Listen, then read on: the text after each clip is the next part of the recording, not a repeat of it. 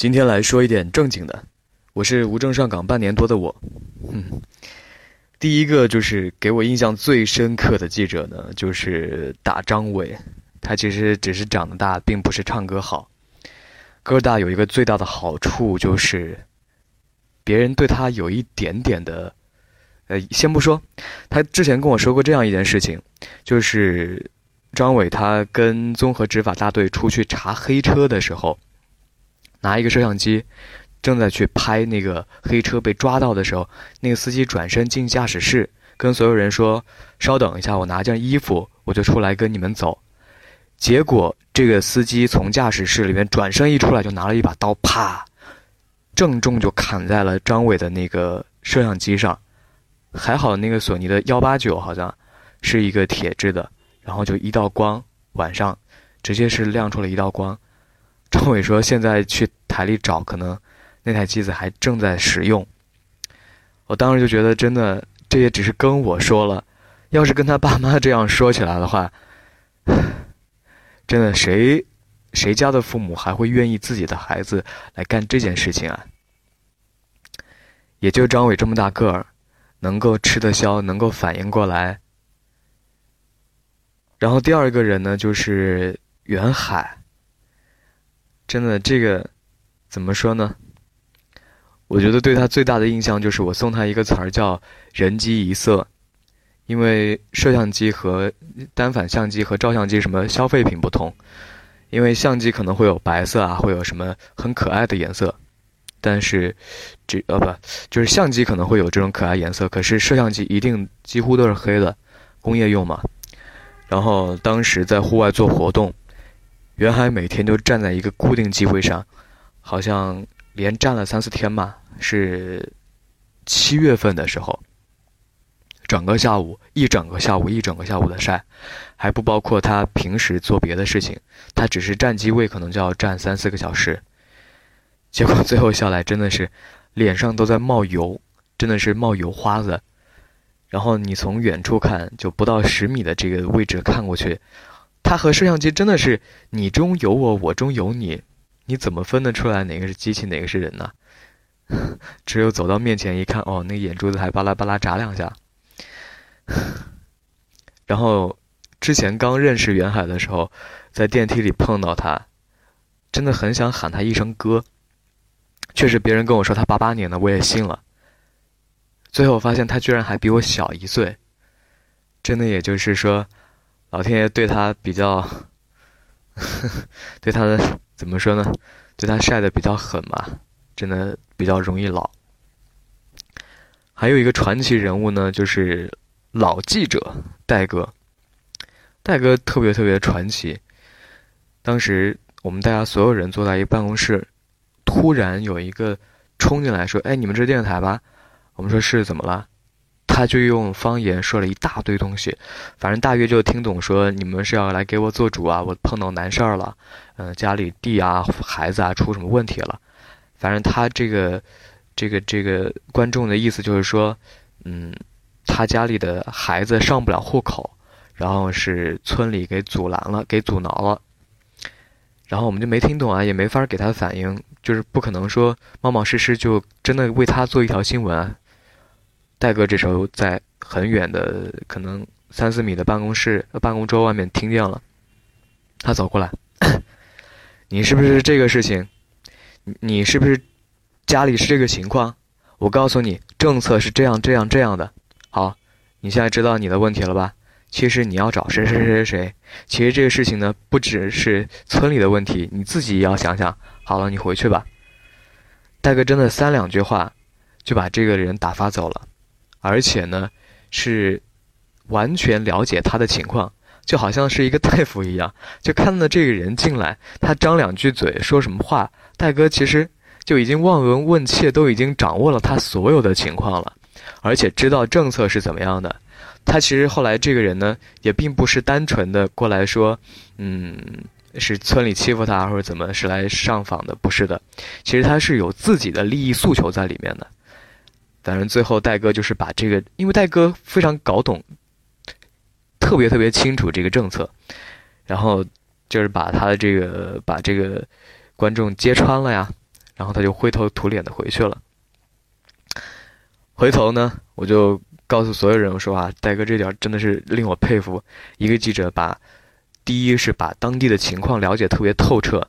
他一报他是哪个村的，就是那个是那个观众一报他是哪个村的，戴哥就知道他大约是什么样的问题。然后而且戴哥能把这所有政策条件跟他解释清楚。第二个就是他特别知道这边的当地的政政策啊法规啊了如指掌。回头别人就跟我说了，说戴哥这个情况啊。也就是他现在是当记者了，他要是放出去当一个镇长是完全没问题的。我想也是哈，怪不得在皮县那边，就是郫县那边那么多记者啊，都要不然去 当了官儿，要不然就去政府部门工作了。真的是跑了很多年，尤其是时政这块的，可能就适合当官、当官啊、当领导吧。嗯。还有就是 小养男，嗯，其实怎么说，一个女孩子也挺不容易的。她跟我说，之前她跑的是民生新闻，经常要出入一些什么交通事故啊，然后嗯，就是很乱凌乱的场面，很吓人的场面，真的是在尸体面前，而且怎么说呢？作为新闻这个行业人，可能有点变态，就是。一方面呢，你会有这种，嗯，人的感情在里面，就看到别人死啊、伤啊，你会难受；但另一方面，它会刺激到你，会刺激到你的表达欲望，你更希望把这件事情传达出去，表述给别人。所以，一旦是有严重的事，越是严重的事故呢，越是能刺激你表达的那个点，所以记者可能都会第一个往前冲。他就经常冲在什么交通事故啊各方面，然后其实跟袁海有异曲同工之妙。我看了他之前在一线就是做民生记者的照片，好好一个姑娘，真的晒的也接近人机一色了。反正和现在比，我说她是越活越年轻了，因为真的能够说在室内来做节目啊什么，就是不要那么大太阳底下晒，对女孩来说是一种。保护吧，所以还是又回到刚 刚那句话说，要是我是家长的话，真的说孩子要去外边跑记者，要去嗯报道一些不管是危险还是安全的事情。报道危险的事情，第一你可能你自己会有生命危险；报道安全的事情呢，你要受苦受罪。你大太阳底下工作，在户外工作，你机器都发烫，可能机器拍两下都停了，可是人还要在那底下思考，这一点就特别特别的难受。那这么辛苦，这么累，换来的是什么呢？换来的可能仅仅只是自己心底，或者是小时候种下那颗那颗苗子，一点点安慰吧。真正有什么物质上的东西吗？几乎是零。我之前 说了一句特别不得当的话，就是，呃，记者一块儿开车出去采访，然后我就了解到别人的待遇之后，我就说，因为我其实自己都是那样了，然后我就跟别人说了一句不好听的，我就说，嗯，你这种情况的话，油费是不是都比工资要高啊？那你在这待着何必呢？后来我想想，真的是。很多人都这样，只是这个人比较极端，条件比较特别一点。真的没有什么捞到特别好的物质条件，一点儿都没有。甚至从事这个行业呢，虽然已经到了这个呃经济社会了，市场经济时代了，可是记者这个行业，更多人做着还是处于一种奉献的状态。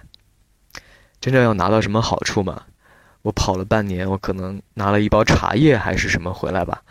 现在想想，真的没有拿过什么东西，而且也真的没有人指着这个赚钱或者怎么，就是只是别人一个顺手啊。然后同事都拿到什么东西回来了吗？真没有，真的只是说，最多最多的就是拿到了一张朋友圈里的照片，什么什么什么事情我。在这个现场，我在那个现场，就只有这样一种心理上的满足感，有的时候甚至连心理上的满足感都没有。出去采访，话筒，呃，放到别人嘴上，别人问：“哎，你是哪个台的？省台还是市台？”我跟别人说：“啊，我是这个台，这个台，这个台。”啊，这个地方还有电视台？哦，这个地方还有二套，就真的是一盆凉水泼下来。唉，其实今天不是来这儿诉苦啊，不是来说什么东西。嗯，刚开始工作的时候会觉得说，把话筒往别人嘴上一杵，其实是一件挺爽的事情，就看别人怎么样的反应。但是，真正你仔细想想，就是在话筒背后真的好做吗？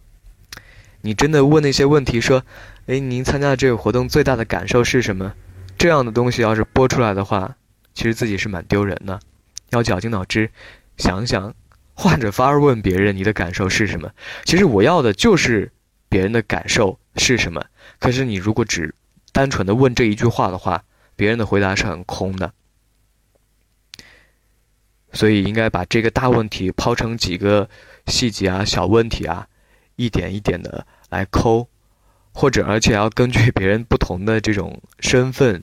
不同的特点来问问题，嗯，最怕碰到一些老人啊什么，你回答就是提问的时候，你特别特别大声，而且要用尽量简单的话，呃，来问别人，不然的话，第一他回答不了，第二他听不懂，他就跟你傻笑，嗯，挺无奈的。还有呢，我最大的感受就是得学一点方言，不说你说的多好，但是。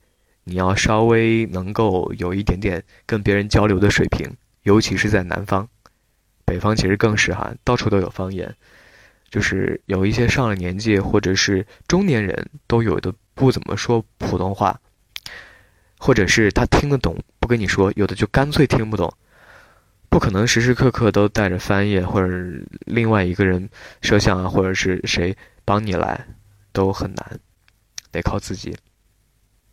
然后，第一是采访的时候遇到困难，现场的时候遇到困难；第二呢，可能是 最后听同期的时候，啊，就是你怎么都想不到，同期这件事情，就是要敲字幕。你觉得小时候学的电脑那个打字游戏吧，觉得挺好玩的，可是真正到你自己来，就是工作当中需要用这件事情的时候。太吓人了！有一次我做了一个带引号的专题，那真的是我自己第一次做那么长的东西，没头没尾的。其实领导也对我特别特别宽容，没有给我任何的限制，也不说我这要做多长的时间。但是一个专题嘛，你至少得五分钟要有。所以我当时就出去采访一大堆素材，起码我当时心里给自己的定位是出五分钟的节目。但是我拍的袋子呢，可能至少拍了四个小时，所以素材就有四个小时。之后我回来要剪成同期，就剪成我需要的同期。刚好那次是学校里还没毕业，那时候正在准备回去拿毕业证，然后我就只能是先把这个活儿粗剪完之后交给同事，交给王耀进去做。啊，那时候真的是没头没尾的，也是初生牛犊不怕虎，就。敢去接那种长稿子，敢去剪，结果最后把自己和把同事都给整惨了。我想好像听了六千六千多个字的同期出来，就是同期有六千多字的话，那个时长，我估计也得有半个多小时的，就是时长吧，就是素材就有那么半个小时，啊，别人同事就疯了，我真的到现在都是特别愧疚，对不起他，太幼稚了。没有想清楚，因为其实很多就是老练的记者的话，他们在出去的时候，虽然说不能够预计到采访对象会说什么，但他能够大致的给一个箩筐，说我这箩筐能盛多少是果子，到时候，呃，我需要把什么样的果子背回来，什么样的果子我是不需要的，直接在现场就可以丢掉。可我不是啊，我没有那么老练，我出去之前没有一个很好的一个规划。所以什么要的不要的要的不要的全都拿回来了，乱七八糟一大堆。这时候回来就把自己给整的特别特别惨。呃，其实 嗯，这边也不是说是一个诉苦大会，或者是一个呃说心理不平衡的大会，也没有什么好不平衡的。因为昨天还是前天又听了一个，就是呃最想听你唱的那个公孙大娘她做的一个新媒体的节目，她说其实我心态很平衡。她自曝说她的工资只有三千块钱，一个电台主持人，而且。还算是知名节目的知名主持人，福建省知名节目知名主持人，他只有三千块钱的工资，真的很难想象哈。然后他说，其实并没有什么，嗯，多高，但是呢，也不是多低。他觉得主要就是摆正自己的心理位置，就是你自己对这个工作的认知是什么。你如果觉得你自己是个明星，你非得觉得自己是个腕儿。那这三千块钱，对不起，你真的你干不下去。可是，你如果觉得这个主持或者是你出去采访，就只是你的一个普通的工作，和电台里、电视台里，或者是和外行别的行业的一些人的工作都是一样的。你比如说的士司机，他开车，他的工作就是，呃，油门、刹车、方向盘，然后遵守交规，然后把乘客不绕路的。该带到家带到家，带到哪带到哪儿，对吧？他觉得他的工作也就只是说，把自己的这个想法转换成文字，转转换成声音，仅此而已。所以没有什么特别的，就是如果摆正了这个心态以后，你可能想想，嗯，不管再多再再少的钱，可能都不会特别特别的难受。可是对于有一些人来说，尤其像我吧，就真的是投入比较大，因为你要是学艺术这个行业的话，可能十几万吧，就是上这个大学的话，至少十万打底。然后出来之后呢，你发现这个行业第一比较饱和，第二呢，进去其实需不需要老资历呢？特别特别需要。就像我刚才说的那个戴哥，他真的就是因为见多识广，阅历摆在那儿，干了非常非常多年了，所以他对这些民情啊，对这个是叫什么政策特别了解。可是年轻人做得到吗？我如果当天那个、那个、那个观众他是找我来解决这件事儿的话，我真的说不定就向领导报备说，我帮他出一条新闻吧，怎么怎么样，那就傻了，不是？就是，嗯，最后 就会变成说，其实没有什么好庆祝的。虽然说这是一个节，呃，我这个无证上岗了大半年，快一年了，这个小小的小强，也，嗯，也在这个行业里面或多或少的出去采访一些，可能，嗯，成百几百个人。呃，一两百吧，不超过五百个人，应该也是有了，就是采访过的。嗯，但是回头想想呢，并没有之前想的那么光光辉，没有那么高大，本来就很矮。然后，但是怎么说呢？有一点点心酸吧，就是我，因为我刚刚入行。没有那个公孙大娘，就是心态那么平和的摆过来。可能入行越久呢，就是越来越是一个摆正心态的过程，不然也不会那么多人说留在这儿。只要能留下来的，都是心态摆好的。如果心态没摆好的话，这个行业可能也就很难很难留住他，对吧？OK，嗯，就随便扯两句吧。嗯，在这样一个应景的时候，一个不应景的身份，说两句不咸不淡的话。